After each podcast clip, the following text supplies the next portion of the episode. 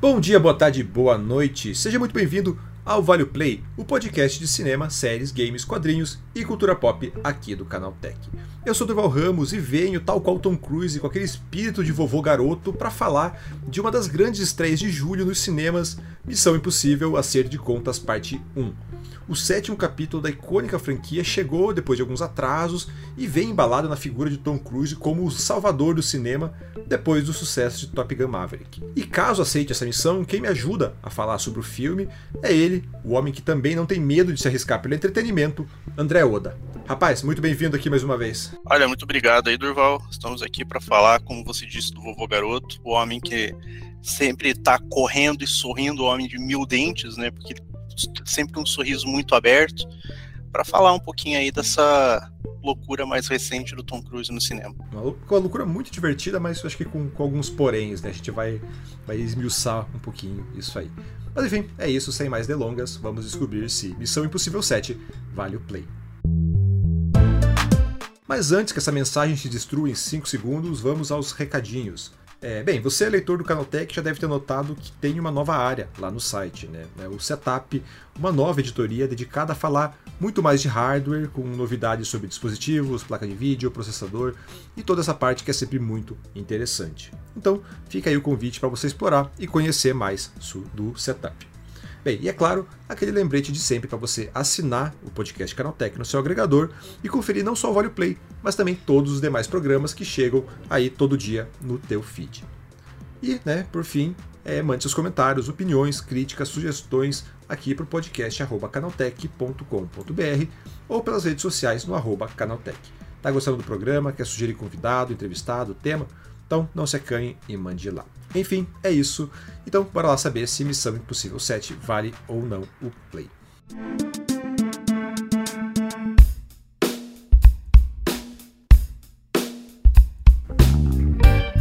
Oda, antes aí da gente entrar no filme em si, é, tava lendo tua crítica ali, na, que você soltou a semana aí no, no canal Tech do Acerto de Contas Parte 1.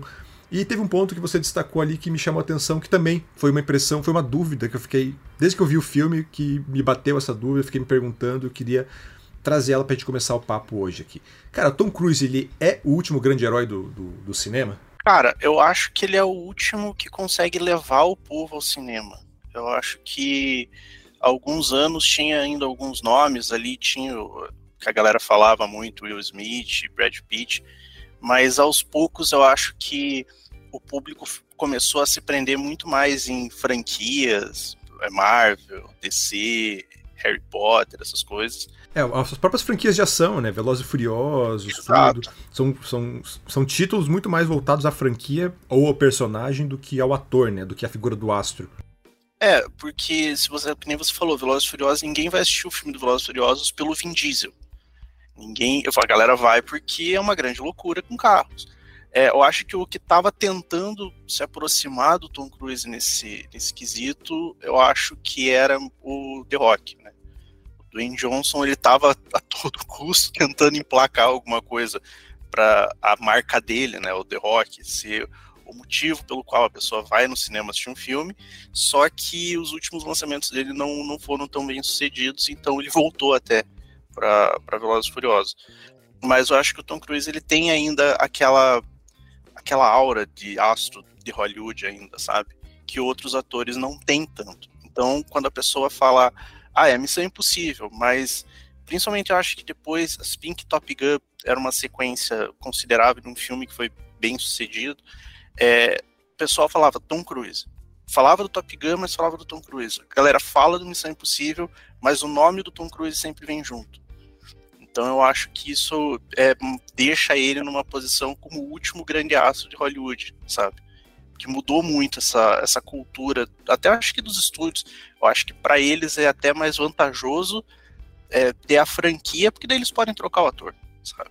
Ah, não, isso então, com certeza, né? Você não dando tanto poder para uma figura só, você tem muito mais. Você tem muito mais controle, né? Tipo, Missão Impossível, o próprio Top Gun, o, o o Tom Cruise não só é o cara do pôster, o cara o protagonista, mas também é o cara que está ditando as regras ali na própria produção, né? Então, eu acho que para os estúdios realmente não é tão interessante ter é, alguém tão poderoso quanto o Tom Cruise ali no, por trás. Ao mesmo tempo em que né, a gente tem aí o, o simples fato de ser o Tom Cruise é um grande chamariz, né? Esses grandes heróis sempre chamaram muito, muita atenção. Pois é, é acontecia muito ali né, na história do cinema, eu acho que nessa parte de ação tinha muito nos anos 80, que era o, o herói brucutu, né? Que era o Schwarzenegger, era o Stallone, era o Van Damme dando espacate, dançando com a Gretchen no Gugu.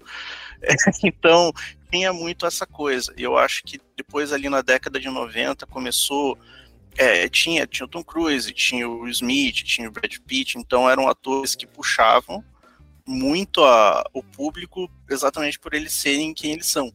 É, do lado feminino tinha muito isso com é, Julia Roberts, que tinha aqueles filmes de romance e tudo mais, uma linda mulher que levava a galera ao cinema. Aos poucos, ou esse pessoal foi começando a não fazer tanto sucesso, apesar de eles ainda terem ali o status deles, mas para levar o pessoal pro cinema, eu acho que só o Tom Cruise mesmo. Missão Impossível, falar de Missão Impossível é falar do Tom Cruise, né? Tipo, o próprio Top Gun, né? Eu brinquei no começo ali de que é, ele é o grande salvador do cinema, porque na verdade foi o próprio Spielberg, né, que falou isso para ele, né? Porque naquele momento de, de pós-pandemia ali, é, cinemas ainda, meu, ah, não tendo grandes números, o pessoal ainda com dúvida se deveria voltar ou não para cinema. O Top Gun, Top Gun Maverick foi a grande bilheteria de 2022, foi um filme que rendeu muito bem, fez muito sucesso e que, tipo, mostrou, tipo, ah não, Hollywood ainda tem esse, esse poder, ainda tem essa, essa força de antes da pandemia, assim. Então, é, muito, é, muito, a própria galera diz, né, a indústria de cinema, Hollywood, deve muito ao Tom Cruise por causa é, do Top Gun Maverick. E esse embalo, obviamente, acaba pegando também o Missão Impossível 7 agora que chega aos cinemas, né? Afinal, se o cara que fez o, todo aquele barulho tá lançando um novo filme agora, é, bora conferir, porque, pô, o cara o cara tem esse crédito. Além, né, de, de, de outra, outra brincadeira que a gente fez ali, que é a ideia do, do, do quanto ele se arrisca, né? Que foi um outro ponto que o marketing desse filme agora pegou pesado. Pois é, é ele é uma pessoa que ele há anos já é, isso é, tá, ele acho que é muito mais divulgado hoje em dia porque é legal ver o Tom Cruise se jogar no penhasco de motinho. É, legal, legal não é, né? Porque você vê que é uma pessoa de 60 anos se jogando no penhasco mas é, ele, há anos, assim, é, tem coisas da época, tipo, da década de 80, é, daquele filme Dias de Trovão, que ele é um, um piloto de NASCAR, onde o Tom Cruise simplesmente pegou um carro de NASCAR e saiu fazendo tudo, correndo. Que é uma coisa que, por exemplo, tem um filme novo com o Brad Pitt, que ele faz um piloto de Fórmula 1, e agora a galera, nossa, ele vai pilotar um Fórmula 1. Tom Cruise na década de 80 tava com um carro de NASCAR, correndo em oval, sabe? Então o homem ele é um pouco ele quer, eu acho que isso que é um, que gera um pouco essa aura em torno do Tom Cruise, exatamente isso. O homem ele tá disposto a tudo para fazer um bom filme. Às vezes consegue, às vezes não consegue, né? É isso aí, o cara, o cara não tem medo de se arriscar pelo bem do entretenimento, né? O cara tá aí pelo para nos fazer feliz apenas. É, como diria o, né, Renan de Choque de Cultura, o Tom Cruise ele tá louco para chegar no Oscar nem que seja pelo In Memória, né? Porque o homem ele tá lá fazendo tudo que for possível. Ele se joga de avião, ele pilota avião, ele se joga de penhasco, ele se bate, quebra pé, correndo, porque o homem corre demais. Então é uma loucura. É, então, Oda, então agora vamos entrar de vez em Missão Impossível 7. E pra gente começar, né, eu quero que você dê um, um breve panorama aí de qualquer história do filme. Então faz uma, uma, sinopse rápida aí pra gente. Basicamente o filme traz de volta ali o, o agente Ethan Hunt, agora em busca de uma nova ameaça né, para a ordem mundial ali, que é uma inteligência artificial que pode cair na mão de vários países, vários atores ali do, do cenário mundial. E o Ethan Hunt e a IMF, que é a agência né, dele, resolve ir atrás para tentar conseguir pegar essa, essa inteligência artificial antes dos inimigos. Basicamente é isso. Mas é uma coisa que eu coloquei na minha crítica é se você assistiu Velozes e Furiosos 10, se você prestar muita atenção na trama, ela é bem parecida, só que de um jeito um pouquinho mais sério. Então, eu acho que essa é uma pegada do Missão Impossível que depois que a gente assistiu o filme, eu acho que você também levantou essa essa lebre que são basicamente as mesmas histórias. A inteligência artificial é, se mostrando como a grande ameaça agora e o Tom Cruise tentando salvar todo mundo. Te chamei porque falei sobre essa comparação com, com o Velozes e Furiosos 10, mas não tanto pela, pela inteligência artificial, que acho que o, o, Veloz, o Velozes 10, o Velozes 10 acho que ele não entra nessa seara. Mas a comparação que eu fiz com o Velozes e Furiosos é o lance do de trazer alguém do passado dele, e querendo vingança, e querendo ferrar com ele, ó, vou acabar com tudo que você mais ama. E até o, filme, o jeito que o filme acaba me lembrou bastante o, o Velozes 10, assim. É, mas, cara, basta te falar que eu saí do cinema sem saber direito se eu gostei ou não do filme, cara. Porque, por um lado, eu achei muito legal toda a loucura do Tom Cruise, né? Essa, esse, essa adrenalina louca, ele correndo, feito um, um, descompensado ali. Os personagens. Eu gosto muito da franquia, eu falei no podcast passado, né, que eu maratonei recentemente, não, nunca tinha assistido ela. Fiz aí um, intensivão de uma semana de, de, Missão Impossível. E, cara, gostei muito da franquia como um todo, até o 2 ali, toda a galhofa dele. Ele é tão ruim que fica bom. E, e esse clima de, de ação e coisa frenética do Missão Impossível 7 me pegou, fiquei empolgado, fiquei, achei muito divertido. Mas ao mesmo tempo, sabe quando a história não te fiz, que parece ter alguma coisa errada ali, sabe? Então, tipo, eu não saí sem, sem entender se eu gostei ou não, fiquei pensando bastante nisso, assim. E queria saber como foi para você, assim, você também ficou com essa impressão, se você acabou gostando mais, não gostando tanto. Óbvio, já li tua crítica, já tem uma noção, mas vamos, vamos esmiuçar isso aí. É, eu acho que eu saí com a mesma sensação, porque eu acho que porque o último filme, que é o Efeito Fallout, é muito bom. É, eu considero ele o melhor da franquia, porque ali ele tá todo redondinho. E tem uma coisa que me incomodou, porque depois da Galhofa 2, eu acho que foi tão galhofa e todo mundo caiu tanto em cima, que no 3, quando o Tom Cruise pegou o J.J. Abrams para dirigir e tal, e eu acho que ali começou a mudança na franquia, que depois teve o 4, que é o Protocolo Fantasma, que começa a mudar, que daí chega tenha mais essa pegada, né, que está atualmente na franquia, no 3 eles tentaram humanizar mais a, a, figura do Ethan Hunt. Eu acho que essa humanizada no personagem, porque até então ele era só um cara que corria, fazia as coisas e no 2 é, pegava a Tandy Newton. No 3 tem todo aquele lance daquela mulher dele, tem o que, o que eu acho o melhor vilão, que é o vilão do Philip Seymour Hoffman no, no filme, é, ele deixa ele mais assim, é uma pessoa, ele tem uma personalidade, além de ser só um cara que faz as coisas malucas. Então, tanto que o, Missão Impossível 3, eu, você falou que o, o, o quinto, né, o sexto, o efeito Fallout é o teu favorito. É, eu concordo com isso, mas ao mesmo tempo eu, eu, gosto muito do 3, do Missão Impossível 3, justamente por isso, porque tem um ótimo vilão e essa humanização, assim, porque a partir do 3, em que Missão Impossível parece que vira de verdade uma franquia, sabe? É. Que a partir dali que ele constrói, tipo, ah, então, beleza, esse aqui é o, é o Ethan Hunt, essa aqui é a história dele, esse aqui é o drama que ele tem, e, e, e, começa a trabalhar isso a partir do. Tanto que é, esses personagens, essa temática, ela passa a ser desenvolvida é, até agora, né? Até no sétimo filme tem coisa que reverbera ali. Tanto, enquanto o, o 1 e o 2 eles são muito mais episódicos, né? Então eu gosto muito do, do 3, assim, tipo, eu, não sei, eu quase coloco ele entre os meus favoritos, justamente por causa dessa humanização e pelo fato que é a partir daqui que decidem virar. Não, agora Missão Impossível é uma franquia de verdade.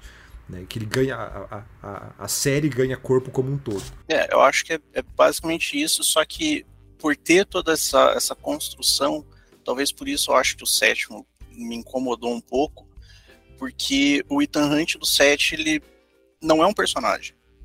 Ele é uma figura que, inclusive, durante o filme, é, tem uma hora que tem um agente que estão caçando, porque, obviamente, eles estão indo contra todo mundo, mais uma vez. É, ele, ele chama o Ethan Hunt de um, é, tipo, quase uma força da natureza, personificação do caos, que faz todo sentido devido a tudo que ele fez durante a franquia.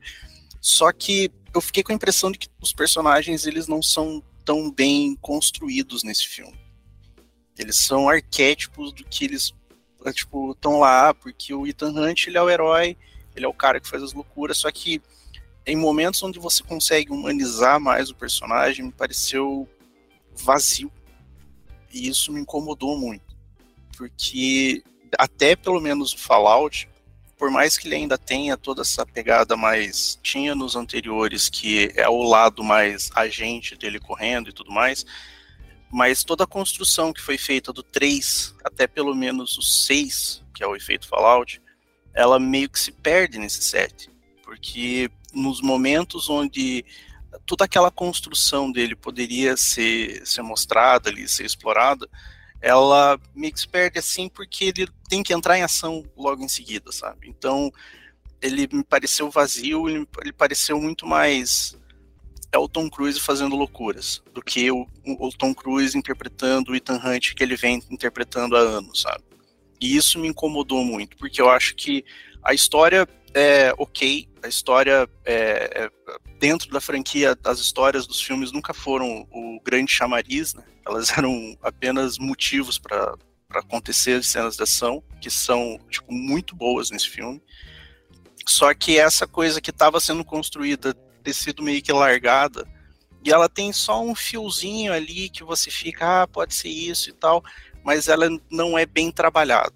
E isso me incomodou nesse filme. Eu acho que isso que deixou um pouco essa sensação do gostei, mas com ressalva, sabe? Então, eu não sei até que ponto se é realmente um. Como você falou, ah, ele se perde um pouco da. A, a construção do Ethan Hunt se perde. Eu não sei até que ponto eu, eu, concordo com isso, mas eu sinto que realmente ela não é bem aproveitada, assim, né? É, tipo, todo esse drama dele com a, com a ex-esposa, ele ter que abrir mão da própria vida, toda essa coisa que é muito bem construída é, desde o 3 ali. É, aqui tá presente, mas muito de forma muito pontual, porque eles do, ele, daí vem o que a comparação com Velozes 10 ali, e que foi o que me incomodou de verdade, assim, no, em termos de, de, de, trama. O lance da inteligência artificial, essa, essa corrida ali, como você falou, tipo, nem me incomoda porque realmente faz parte da, desse DNA de Missão Impossível, né? Esse grande McGuffin de que eles têm que ficar correndo e fazendo firula para conseguir é, pegar um objeto, pegar alguma coisa, pegar, impedir o plano do vilão antes que o vilão consiga. Aí beleza. É, mas me incomoda o lance, tipo, do nada eles trouxeram uma história pregressa do Ethan Hunt que nunca foi mencionada. A história dele, tipo, com ah, você teve essa menina que você matou, que morreu por sua causa, e você convive com esse trauma, mas você nunca conviveu com esse trauma, porque a gente nunca ouviu falar sobre isso antes. Então, tipo, e aí trouxeram aquele outro vilão lá, o cara que é igualzinho o Tarcísio Meira, que, tipo, tiraram do nada, assim, sabe? Tipo. Então, e daí tudo isso aí, fica, depois que eu faço a comparação com o Velozes 10, assim, porque é basicamente a história do, do Jason Momoa, sabe? Tipo, ah, tem essa. Vocês fizeram essas coisas no passado e agora esse passado veio para te assombrar. Sendo que no Velozes 10 é até melhor trabalhado, assim, porque eles conseguiram costurar dentro da própria franquia. Eles pegaram um evento lá do Velozes 5 e mostrar, tipo, ah, ok, ó, agora é, aquilo que você viu no Velozes 5 teve essa consequência, a gente trouxe o filho daquele cara para ser o vilão e esse vilão tá perseguindo o Toreto. E no Missão Impossível 7, tipo, não. É, tipo, eles tiram da, da cartola, tiram, sei lá, de que buraco da, da IMF essa história de. Ah, o Ethan Hunt perdeu uma mulher, ele foi, ele foi chamado porque depois de cometer um crime, a gente sabe o que você fez e você vai ter que trabalhar pra gente pra sempre com essa culpa. E o Tarcísio Meira agora voltou do nada aí pra, pra te assombrar e ele te odeia e ele quer vai fazer de tudo para te fazer sofrer. E sendo que, cara, é uma, é, nunca teve nenhuma menção a isso, sabe? Não teve nenhuma cena a isso. Então, é, por isso que eu falo, não foi aproveitado, porque, pô, tem toda a história com a Julia, com a ex-esposa dele, com esse lance dele ter que abrir mão de ter uma vida normal.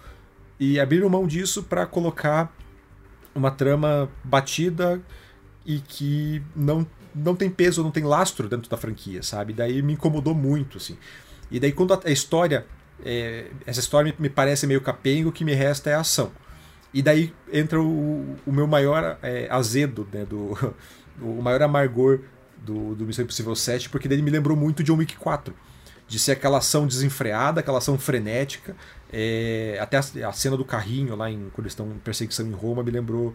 Trouxe isso ainda mais à tona, assim, porque daí me lembrou bem isso. Pô, eu tô gostando do filme, mas por quê? Eu tô gostando do filme, mas não tô gostando, mas por quê? Putz, tá me lembrando John Wick. Porque não tem. não tá contando direito uma história, a história é só um fiapo. Tem muita cena de ação, uma cena de ação que tá quase interminável.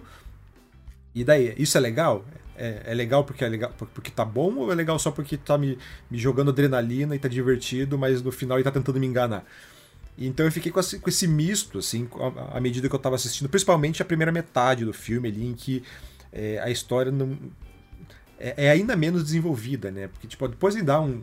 É, esse McGuffin ele engata um pouquinho melhor ali a partir da segunda metade, mas a primeira parte, quando você está só lidando ali com o Tarcísio Meira, a perseguição em Roma, é, me, me, subiu muito esse cheiro de Velozes 10 e, e John Wick 4 que me fez questionar se eu estava gostando de verdade aí do Missão Impossível 7. É legal que você mencionou o Velozes Furiosos e John Wick, porque se você parar assim, é, é, aí é, eu acho que são é, as, os cacoetes né, de Hollywood, porque Missão Impossível, você mencionou o Tarcísio Meira, o vilão que surgiu do nada e nunca foi mencionado na franquia, é o equivalente ao irmão do Toreto vivido pelo John Cena, que não parece nada o Toreto ou a irmã dele, que simplesmente surgiu do nada e nunca foi mencionado. É, é a mesma pegada.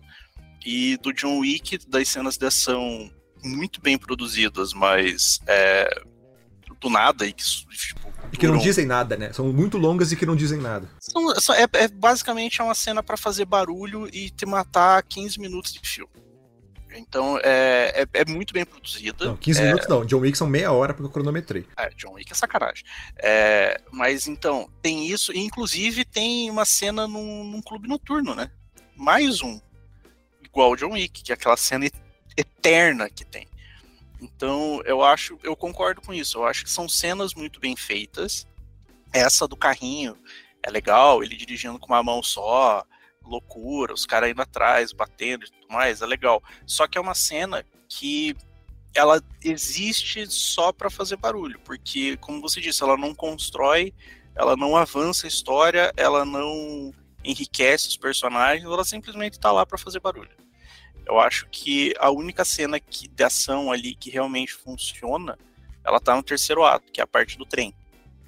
E é o que foi mostrado em tudo quanto é trailer, porque é o, o Tom Cruise jogando num penhasco de verdade.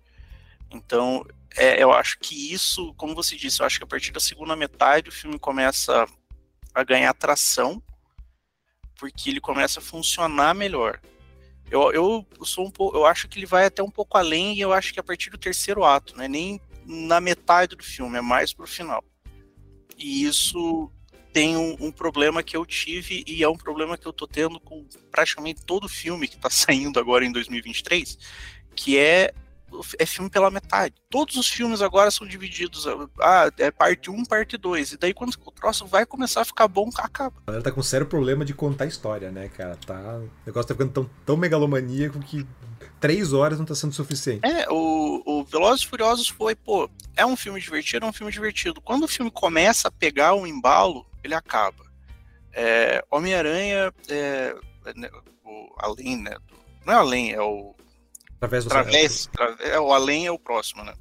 Através do Aranha Verso, mesma coisa. Quando o filme começa, pô, agora vai, acaba. Não que ele seja ruim, mas você fica com aquela sensação de coisa pela metade. E o, o Missão Impossível, eu acho que ele, dos três, é o que melhor consegue dividir, porque ele meio que se resolve, ele resolve um pouco as coisas que ele precisa e deixa aquele gancho pro próximo mas ele, esse gancho ele ainda é solto demais para você ficar com essa sensação de coisa pela metade. Então isso também foi uma coisa que me incomodou um pouco, e é o que você falou, tipo, qual é o problema dos caras? Pô, já tem. O, o filme, eu acho que não sei possível, ele tem 2 horas e 43. É tempo pra caramba pra fazer um filme.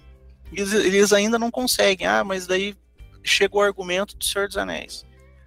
Que as duas torres também não tem final. Mas é um filme que se resolve ele resolve vários dos conflitos dele ali. E ele deixa o gancho, obviamente, porque tem a história para continuar. Esses filmes eles não estão fazendo isso com tanta eficácia quanto o, o Senhor dos Anéis conseguiu, ou Harry Potter, quando eles dividiram em duas vezes, conseguiu, sabe? Então isso me incomodou um pouco. Tá, deixa eu voltar então alguns, alguns pontos aqui que eu tenho algumas alguns discordâncias para ter com, contigo então, ali. É, que você falou, né? A cena do. Aquela, a primeira metade do filme, aquela cena do carrinho lá, que ele tá dirigindo com uma mão só, com a, com a gente Carter. Eu nunca lembro o nome da atriz. Hayley Atwell. Cara, eu nunca vou conseguir pronunciar isso. É a gente Carter.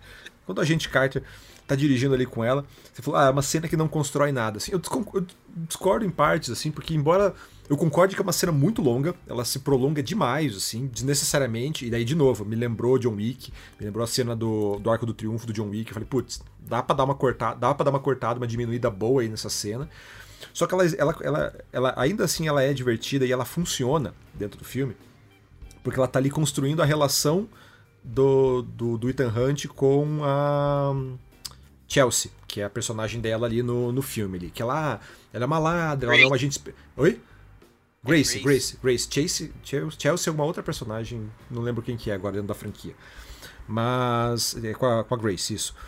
É, tá construindo, então, tipo, é, essa cena toda, ela, ela serve muito mais para construir a relação entre os dois e apresentar a Grace, como ela é alguém que. Ah, ela, ela, não é uma agente, uma agente secreta, ela não é uma grande espiã, ela nunca teve envolvida com isso, ela é uma ladra e extremamente pouco confiável. Então essa dinâmica é, é, a partir é nessa cena toda que a gente vê essa, ela essa inaptidão dela com essa com tudo que está acontecendo, ela está desesperada vendo surgir carro de tudo quanto é lado para tentar matar eles. E ao mesmo tempo em que ela tá ali tentando sacanear o, o Ethan Hunt a todo momento, até que o, a, a, essa grande sequência termina com ela conseguindo fazer isso. Assim. Então eu acho que ela consegue construir bem essa dinâmica para você entender e conhecer a personagem a partir daquele momento. Tanto que a partir desse ponto você sabe, ah, não, beleza, é uma personagem é, extremamente dúbia, muito mais do que as outras, do que a própria a própria Ilsa Faust, a personagem da Rebecca Ferguson, que tá ó, sensacional nesse filme. É minha personagem favorita da franquia, tá? Come, aparece já de tapa-olho ali no começo, para me deixar ainda mais feliz. É, e ela já era, então ela já era essa personagem dúbia no 5, 6 e até no 7 agora.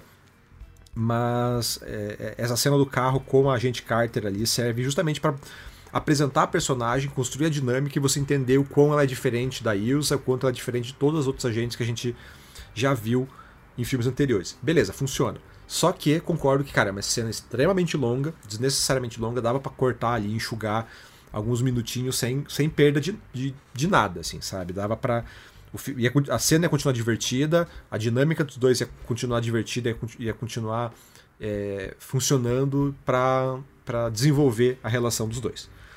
É... Outro ponto que você falou ali, a questão do. Aí não é que eu, discorde de, de ti, assim, mas é você falou da, da divisão, né? Ah, ele tem uma. É, é, essa divisão, essa, de ser o fato de ser uma parte 1 é um pouco problemático, mas Sim, a história não se conclui, né? Ela é, é obviamente, ela é uma parte 1, então toda essa, essa corrida do Ethan Hunt contra a inteligência artificial, contra o Tarcísio Meira não se resolve por completo ali. É, eu falo Tarcísio Meira porque eu, eu, não lembro o nome do personagem, mas o ator é igualzinho. O, Gabriel. O, é o Gabriel. Como que é o nome do, do ator? É um, é... Morales. Isso, Ele então. Foi o, o Deathstroke da série dos Titãs. Meu Deus. Cara, é igualzinho o Tarcísio Eu fiquei olhando e falei, cara, eu, ele parecia. A, a, princípio eu achei que ele era o, o Niso Neto, sabe? Aquele do, o ator brasileiro. Deve ser o filho do Chico Anísio. Eu falei, não. Daí eu, tem uma hora que dá um close no rosto dele. Eu falei, cara, é o Tarcísio Meira. É o, tá ali entre o Tarcísio Filho e o Tarcísio Meira. Assim, então é igualzinho. É, mas então, é, não, não se resolve isso, obviamente, vai ser jogado lá para frente lá para 2024, se tudo der certo agora com a greve dos, do, dos atores e dos roteiristas. Mas a história ela se fecha no, no o arco do Ethan Hunt com a Grace. Entendeu? Tipo, o filme é, é bem ou mal esse filme ele serve justamente para construir essa relação. A gente vê essa grande cena de ação mostrando como os dois é, não, se dão, não se dão bem, os dois têm essa, essa dinâmica conflituosa de não, não se confiarem, e o filme termina com isso sendo resolvido, sabe? Tipo, ó, agora você. Eu confio minha vida a você, eu confio você entrar no, na, na, na IMF. Então, esse é o grande arco, assim, do, do, do filme, na verdade. Né? É. Então, então ele, bem ou mal, ele acaba se resolvendo. Ele não resolve a grande trama, mas o, talvez o que seja o plot principal, que é a introdução da Grace e a relação dela com o Ethan, é, se constrói aqui e se fecha aqui. É, então, nesse, ponto, nesse ponto, eu acho que tipo, o filme acerta, o filme é bem resolvido, sim, é, nesse aspecto. Tem outros pontos que me, me incomodam ali, assim, de da própria motivação, a própria construção do, do Gabriel ali, do vilão, é, o, o, personagem como um todo, né? De ser essa, essa ameaça do passado, de ser esse, essa figura que assombra o Ethan. É, acho completamente boba. é, completamente mal construída, que é jogada, né? Não tem, nunca é. teve, nunca teve nada é, sobre isso sendo mencionado e de repente surge ali do nada e tipo, cara, não funciona, não, não me pegou para fazer putz, olha como o Ethan tá abalado. Então, não vai assim. É, ele é uma ameaça que eles falam que ele é uma ameaça, mas ele nunca realmente se mostra como. Exato, exato. É o famoso é, show don't tell, né? Só que ele não é. consegue fazer isso, só fica falando e nunca mostra por que, que ele é realmente esse grande perigo. O máximo que faz isso é, é a cena da, da, da, casa noturna, né? Quando eles vão na casa da viúva, e depois ele fala, né? Ah, ó, uma de vocês, duas, e depois tem a cena da ponte, que é muito boa, mas ainda assim não mostra pra aqui esse vilão veio. É, ele, ele tem. Eu, eu concordo ali na parte ali que você falou da, da cena, eu, você do jeito que você falou até faz sentido, mas essa construção da, da, dinâmica dos dois ela já estava acontecendo já umas três cenas, sabe? Aquela cena ela podia ser menor. Eu acho que nisso a gente Isso com concorda. certeza, sim. Isso com certeza. Sim. Ela podia ser bem menor e, e apresentar mesmo, dar o mesmo resultado. E essa coisa ah, do, da história do filme ser muito sobre sobre essa dinâmica entre o Hunt e a Grace, concordo, eu acho que, como eu falei antes, é, eu, dos três filmes que eu mencionei, eu acho que o Missão Impossível é o que mais se resolve dentro do que ele é.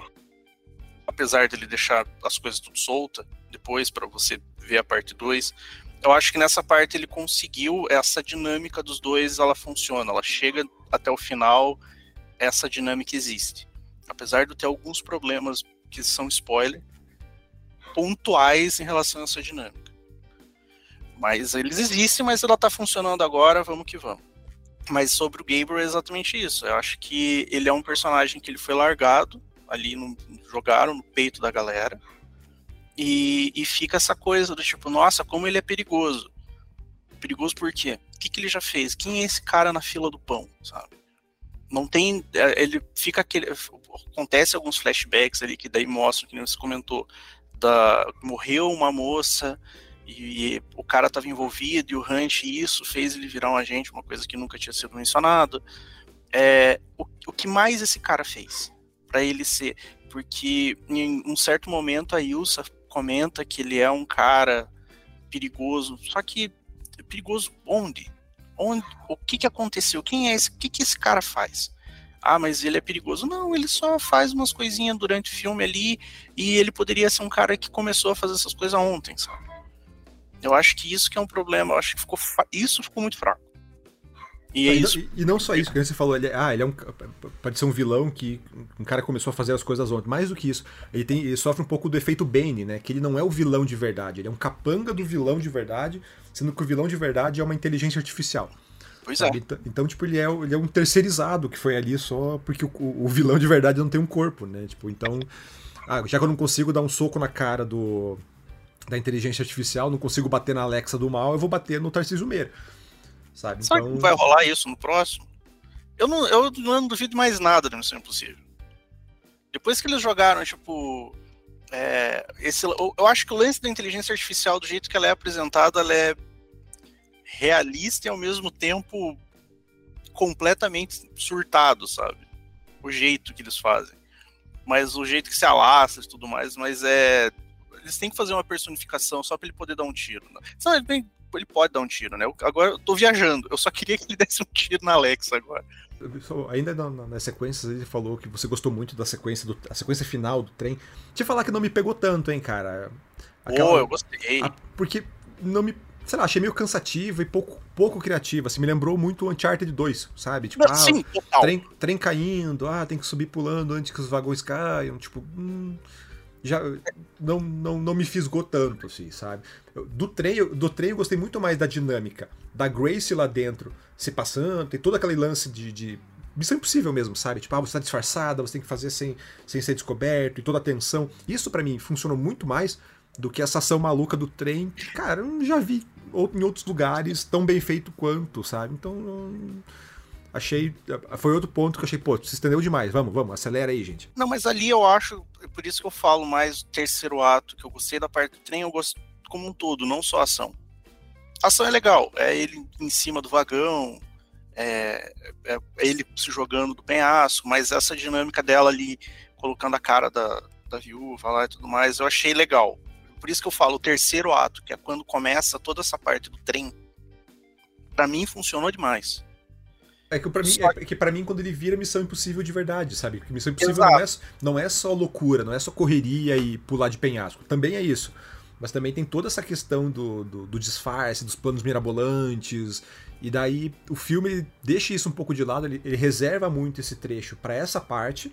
E daí é uma parte muito legal, de verdade, assim, tipo, de você ficar empolgado, de você ficar tenso, de você ficar apreensivo se o plano vai dar certo ou não.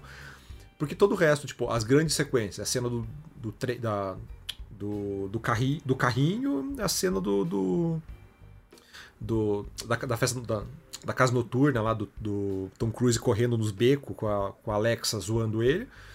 E depois no final do trem caindo, assim, sabe? Então, tipo, ele foca muito na ação e a parte legal mesmo de Missão Impossível ali, do, dos planos mirabolantes, do, do Ethan Hunt como agente do caos né, é, é pouco relegado e fica concentrado muito mais nessa parte. É, e, e eu acho que por isso que ele me trouxe a sensação no final de meio que agora que ficou bom, acabou, porque ele é exatamente o terceiro ato do filme, e que me deixou um pouco a sensação também de, tá, é, podia, a, o filme poderia ter começado um pouquinho antes disso daqui e continuar, sabe?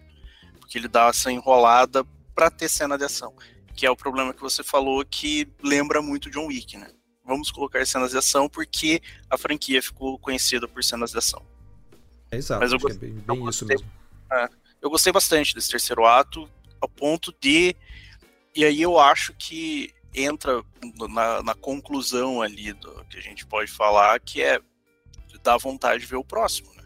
Ah, não, com certeza. Assim, eu tô... Parece que a gente odiou o filme, que eu tô batendo, que eu não é... gostei. Não, ele é um filme divertido. Ele, você vai assistir, quem vai assistir Missão Impossível não vai nossa, que horrível esse filme. Não, ele é um filme muito divertido. Ele é um filme longo. É, desnecessariamente longo. É, se você parar pra, tipo, começar a analisar, que nem é o nosso trabalho, começar a analisar o negócio, começa a achar os buracos. Não é buraco, né? Começa a achar ali um, uma falhinha, alguma coisa. Mas isso é o nosso trabalho. Se você só, simplesmente sentar para assistir, ele é um filme divertido. E ele é um filme que deixa com vontade de continuar assistindo a série, sabe? Sim. Não, é, é, é empolgante, né, cara? Bem ou mal. Eu, eu fui. Eu, teve um, um, um, exemplo bem prático, assim, pra mim. Eu fui ver o filme na. Não lembro quando fui ver. É, eu sei que eu fui ver o filme e fiquei com esse negócio na cabeça, assim, né? Tipo, putz, gostei, não gostei, como é que tá, que, que, a quantas vai. Foi na segunda-feira que eu vi, segunda-feira, dia 10. Então daí eu fiquei nesse, pô, será que eu gostei? Será que eu não gostei? Naquele vai, não vai. E daí, no meio da semana, eu fui no, fui no, no shopping, passei na, dentro da área do cinema e tava o pôster do Missão Impossível e eles colocaram uma caixa de som tocando o tema da, da série. Cara, na hora, assim, eu falei, putz, que divertido, quero ver de novo. Sabe? Porque justamente ele me, me trouxe toda essa. A, a, música me fez resgatar toda essa parte legal do Missão Impossível, que é a parte, cara, esquece a história, esquece. Deixa pra lá esses furos, não fica pensando muito nesse, nessas, nessas bobagens aí. Foca, foca na bobagem de verdade. Sabe? Pô, legal. Então acho que esse é, esse é o espírito. Tem seus problemas, tem suas coisas, mas eu acho que o, o fator galhofa, o fator diversão, o entretenimento que o Tom Cruise se, deu o sangue literalmente ali para conseguir, ele, ele consegue, ele alcança. É, eu acho que, apesar de, da história, às vezes, tem uns momentos onde ela quer ser muito mais inteligente do que ela realmente é, que ela tenta dar uma complicada uma hora ali, que você fica, vai funcionar isso daí. Não, e parece que eles entenderam isso e daí eles começam a desenvolver melhor. É, eu acho que acho que da franquia mesmo, por mais que ele tenha, e como eu falei no começo, às vezes a história dos filmes do Missão Impossível, elas não são o, o chamariz, né, do, dos filmes. Eles querem, o, acho que Missão Impossível virou muito mais de espetáculo e essa coisa que você só consegue ver numa sala de cinema, sabe? Apesar de você pode assistir em casa depois, mas é, é a experiência, sabe? Eu acho que essa experiência grandiosa e tudo mais que o Tom Cruise quer levar para o cinema, como ele levou no, no efeito Fallout, como ele levou no Top Gun Maverick, ele consegue nesse. Eu acho isso muito legal. Foi a sensação que você teve. Você viu o pôster, escutou a musiquinha, pô, quero ver de novo esse negócio. Por mais que você tenha as ressalvas com o filme. Pois é, é, é, o, é o, a montanha russa do Scorsese lá, né? Tipo, ah, é você vai só pra, pra, se divertir, não ficar pensando muito e bola pra frente, bora ver o, o que vem depois. É, cara, pra encerrar, só quero fazer um, um comentário aqui. Cara, coitada da, da, da Pon Clementif, né? Da, da Mantis do Guardiões do Guardiões da Galáxia, né? Fizeram uma pompa que ela tava nesse filme, nessa franquia, mal fala, mal é uma personagem, tá lá só pra, pra ganhar um cachê legal e brincar com o Tom Cruise. Pô, eu, eu não culpo ela não, cara. Eu, se eu tivesse no lugar dela, pô. Ah, não, pô, se o Tom Cruise me mandar um zap aqui agora, ou oh, vem aqui fazer uma figuração aqui, vem, fala uma frase em francês aí e morre aqui de, de maneira, maneira boba. Cara, tô indo, cara, tô, tô, tô lá. Mo será que morre? Será que morre mesmo? Ah, não, não. Se falasse para mim, assim, eu morre aí, só, só, só cai. Só, só, só finge de morto aí que, que ganha esse cachê, eu tô indo lá. Porra, daí é só alegria. Mas é que, cara, eu tava, eu tava esperando, assim, eu gostei bastante da, da do visual da personagem no pôster, né? Ela, aquela coisa meio Pierrot, assim, pô, olha que personagem diferente dentro da franquia, né? Uma coisa quase meio, meio vindo de, de, de 007 ali, né? Uma coisa mais quase cartunesca. E não, ela só tá ali pra ser a capanga. De novo, né? Pra ser a capanga. A gente falou isso no, no, no, no Indiana Jones, né, também, né? Que ah, tem um, esse ator que é contratado, esse ator, esse grande ator que é chamado para fazer capanga e não faz nada, é a Pon Clementif aqui, assim, não tem funcionalidade quase alguma no, no roteiro, só para dar um gerar um twist no final ali que também bem bem manjado e bobinho até, é. né? Então, mas aí entra naquela naquela coisa do é um filme pela metade. Então é. entra o grande vem aí no final, é, né? Eu, Porque... cara, não aguento mais esses vem aí, né, cara? Eu quero. É me entrega. Tem, é. Me entrega, me entrega, gente. Ah, mas enfim, é isso. Então, Oda, pra gente encerrar. Missão Impossível 7, é, Acerto de Contas, parte 1. Vale o play? Vale, vale, vale demais. Principalmente pelo terceiro ato dele. E Hayley Atwell e Rebecca Ferguson sensacionais esse filme. Cara, eu, eu digo que vale, vale o ingresso, vale o play só pelo Rebecca Ferguson de tapa-olho, sabe? Então. Grande aliás, momento. Aliás, comparação com John Wick também, né? O filme começa com uma cena no deserto sem muito propósito, né? Verdade. É, porra, o que, que tá acontecendo com Hollywood? A galera tá. Greve de roteirista, vamos, vamos reaproveitar aqui o mesmo roteiro em vários filmes aqui para ver se funciona. Enfim, então é isso. Vale, nosso, nosso Vale o Play para Missão Impossível 7, com algumas ressalvas, mas ainda assim um filme muito divertido.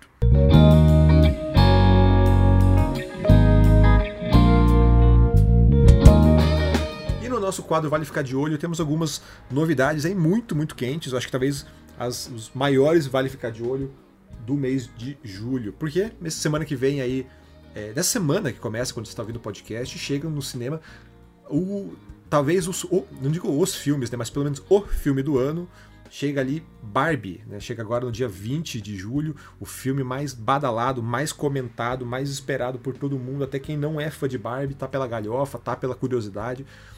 Filme que dá Margot Robbie. Cara, é Margot Robbie grande elenco, né? Porque, meu Deus do céu, até é difícil listar todo mundo que tá nesse filme. Ryan Gosling, Michael Cera, Issa Rae, é, Simu Liu. Cara, tem gente para dar com pau ali. E no mesmo dia também tem Oppenheimer, né? O filme do Christopher Nolan com o Peak Blinder lá, o Killian Murphy. Então, é, essa rivalidade, essa, essa rivalidade bizarra, né, que virou, que, que, surgiu ali. E de que lado da briga aí que você tá, Oda? No Barbenheimer? Cara, meu coração vai com a Barbie, mas o, a minha mente, ela vai com o Oppenheimer. Que bonito isso. É, teu, teu, coração vai com a Barbie, mas tuas, tuas obrigações é, contratuais vão pro Oppenheimer, né? Que você foi escalado para cobrir o, o, filme do Nolan. É, mas enfim, os dois filmes chegam no dia 20 de, de julho, então vai aí. Cara, eu não tenho dúvidas, né, da, da surra que o Nolan vai levar de Barbie, né? Então. Ah, eu tô, vai. Eu tô só pela, só pela risada ali. Então. Acho que eu já comentei outras vezes aqui sobre isso, né? Que eu tenho minhas ressalvas com o Nolan aí, com a, mega, com a megalomania é, sem coração desse, desse diretor. Faz ótimos filmes, mas de vez em quando alguém. Ele precisa. O problema é que ele faltam, faltam amigos para ele, pra dizer, cara, calma, calma, vai com calma, meu filho. Então, eu acho que o, quem vai falar para ele vai com calma vai ser a Barbie. É, basicamente isso. Não tem mais, não tem o que adicionar isso. É, nos streamings a gente tem chegando Netflix. É, no dia 21, na sexta-feira, chega a novos episódios do Kimetsu no Yaiba, né? O Demon Slayer. É, você aí com o nosso representante otaku, Odair, como é que tá? tá? Tu acompanha Kimetsu no Yaiba? Como é que tá? Nosso representante... Olha, é, Francamente, viu? Mas eu, assisti, eu acho que assisti só o primeiro episódio desse anime, cara. cara, também vi um episódio, então. É, eu achei bom, achei bom o primeiro episódio. Só que a vida, ela entra no caminho. E não foi um primeiro episódio que eu pensei, eu preciso ver o segundo agora. Eu deixei para ver no dia seguinte e o dia seguinte eu não sei, não chegou ainda. Então, se você. Então, agora chegando aí nova temporada, novos episódios. É, no dia 21, talvez aí tenha a oportunidade de maratonar e conferir entender por que, né, que virou o, a nova mania entre os jovens, né, entre os eventos de anime. Você vai na Liberdade, só tem gente usando usando sobretudozinho do, do Kimetsu no Yaiba. E também no dia 21 de julho, agora nos games, tem é, Pikmin 4, né, jogo exclusivo do Switch, que chega o um novo capítulo da simpática franquia Pikmin, que vou confessar que eu não sou grande fã, joguei o 3, não, não entendi muito o apelo, mas que foi muito, muito, esse novo jogo foi muito pedido, muito aguardado e que a Nintendo lança agora no dia 21. Já jogou Pikmin? Chegou a jogar demo no, no Switch ou não, Ada? Eu não, eu não joguei porque eu, eu acho que o apelo do Pikmin é você tem que ser um, um idoso japonês. Ele tem ele parece muito um senhorzinho jogando, sabe? Daí eu nunca entendi muito bem qual é a do. É, você tem que, tem que você tem que, tem que ter o espírito do, do Shigeru Miyamoto, né? Se você não tá na, na, mesma sintonia que é, o Miyamoto, você não consegue curtir tanto. Assim. É um jogo que eu vou acusar a minha idade aqui, é um jogo que lembra muito Lemmings. Você lembra de Lemmings? Sei, sei. Lembro. Nunca joguei, mas tô ligado o que, é. Então, ele, eu não sei, eu olho pro Pikmin e eu penso, é o Lemmings do, do século XXI, sabe? É o Lemmings japonês, né? Porque... É! Bem, então, então é isso. Essa vale ficar de olho aí dessa semana. E bem, agora eu quero saber de você se o nosso podcast vale o play. Então, né, reforçando aí o, os avisos iniciais, é só você entrar em contato com a gente aqui pelo podcast canaltech.com.br ou pelas nossas redes sociais no arroba canaltech. Ou né, se quem quiser pode procurar a gente aí nessa internet de meu Deus para dar é, feedback direto aqui pra gente. Procura por, por mim, por Durval Ramos ou próprio pelo, pelo Oda lá no Twitter outras redes sociais. É, lembrando que a gente tem podcast todos os dias aqui nos feeds do Canaltech. Então segue a gente para não perder nenhum lançamento. É, Oda, né? Prazer conversar sempre aí com, com você, discutir, discutir, discutir filme, fazer piada e falar bobagem sobre cinema. É, então faz seu jabá aí, se quem quiser te encontrar, quiser reclamar de você porque você falou mal de Missão Impossível, como é que te encontra? Olha, se quiser reclamar para mim, por favor, não faça. Mas se quiser me achar para mandar um abraço, você pode ir no Twitter, no arroba Odametal, você pode me encontrar. E ali no Canaltech, onde eu tô escrevendo. Eu finalmente entrei aí, tô na, faço parte da equipe. E qualquer coisa, só me manda um abraço lá no Twitter. Manda um abraço, sabe? Manda amor. Tô, tô aí. Muito agradecido. Então, então agora portas, abertas, portas sempre abertas aí pra gente conversar e falar bobagem aqui no Valeu Play. Bem, então, esse podcast é produzido e apresentado por mim, Durval Ramos, com edição do Samuel Oliveira. A revisão de áudio é do Gabriel Rime, com trilha sonora composta por Guilherme Zomer. Então, é isso. Muito obrigado pela sua companhia e até a próxima semana.